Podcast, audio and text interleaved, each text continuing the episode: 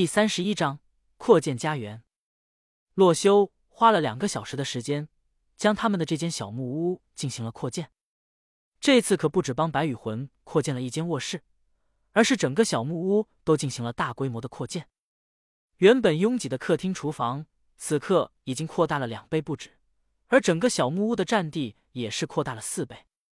层高由两层变为了三层，第一层为客厅、书房、附魔室。厨房和卫生间，甚至洛修还在屋子旁边简单的规划了一个游泳池的区域。第二层便是洛修、小莫和白雨魂的卧室，加上一个公共的淋浴间和男女分开的洗手间，和一个中午的时候刚好能够晒到太阳的阳台。而三楼便是两间客房，还有一间专门用来摆放杂物的杂货间。于是整个改造下来，小木屋更有一种大家庭的感觉了。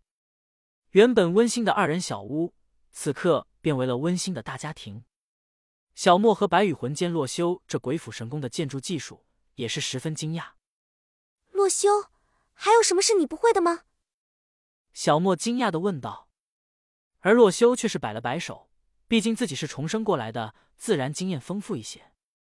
当然有不会的了，比如生孩子，我就不会。洛修幽默的讲了一个笑话。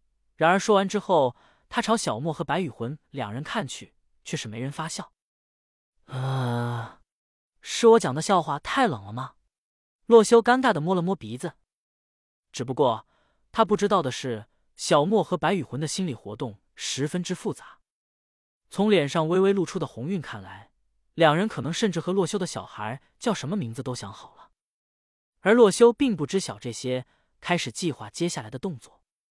目前，洛修已经得到了烈焰棒和凋零骷髅。但是他并不打算就此去挑战这世界的两大 BOSS，因为在这地狱级别的难度之下，他根本没有把握现在就能击败这两个 BOSS 级别的怪物。所以，洛修现在的想法便是在主世界先发育一番，顺便等待苦力怕和末影人的刷出。至于发育的办法，洛修便放在了那些奇奇怪怪的模组上。总有一个模组是洛修在主世界就能使自己的能力获得强化的。以洛修现在掌握的情报，除了刷怪升级、提高自己的硬实力外，便只知道击败怪物能够获得高级稀有度的装备，这一条变强的途径了。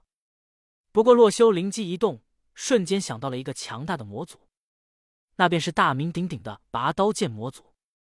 拔刀剑模组是一个独立的拓展武器模组，其中添加的新武器种类拔刀剑威力十分巨大，甚至据说最顶尖的拔刀剑。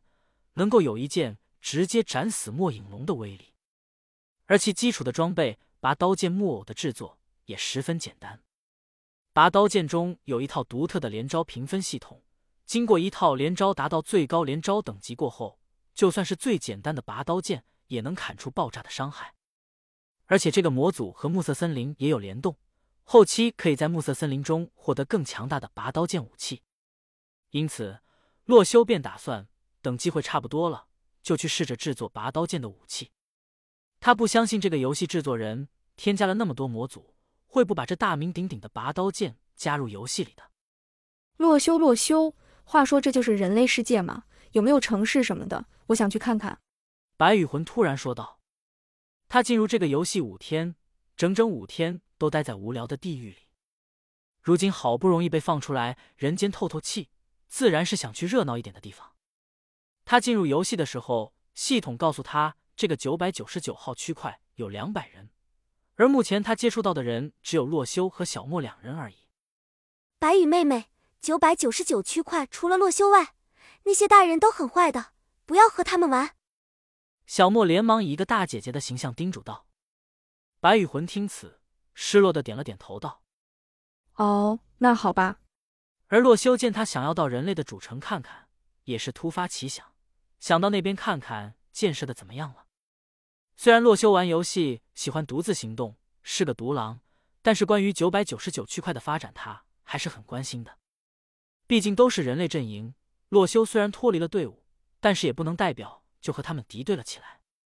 于是洛修思考过后，起身收拾起了东西，一边道：“小莫，白羽那么想去人类主城那边看看的话，就过去看一下吧。”哎。这样好吗？小莫疑惑道。他知道洛修和那群大人的矛盾，原本以为洛修很不想看到那些人的嘴脸的，没想到现在白羽这么一提，洛修竟然萌生出了去人类主城看看的想法。这有啥不好的？正好把家里用不到的那些垃圾带过去，说不定黄老板喜欢呢。小莫也瞬间明白了洛修的想法，眼睛也瞬间发亮。他想起来了，洛修上次好像轻而易举的就赚了那个黄老板的五百万。于是小莫连忙问道：“洛修，洛修，话说我也想赚钱，你能教我怎么坑老板吗？”洛修听小莫想学坑老板，直接无语了。这少女满脑子装的都是什么呀？光明正道不学，非要来关注这些小伎俩。你学个头啊！洛修直接敲了小莫的头一下。你要钱的话，我发工资给你就是了，还学坑老板呢？怎么不学坑首富啊？小莫吃痛，连忙抱着头，一脸委屈的看着洛修。白羽魂见两人的互动，也是被逗得笑出了声。不一会，洛修便整理好了要带过去的东西。多半是打怪掉落的用不到的低级附魔书和一些残次品武器，而光是这么些东西，洛修就装了两大箱子。于是他便让小莫也帮他搬移一个到屋外河流的小船上，一人开着一条船出发。小莫经过几次战斗，此时的等级已经到了十级，搬起箱子来毫不费力。于是洛修和小莫便划着船驶向了人类主城，而白羽魂则是飞着。跟在他们身后，一小时后，两人终于是到了有人烟的地方。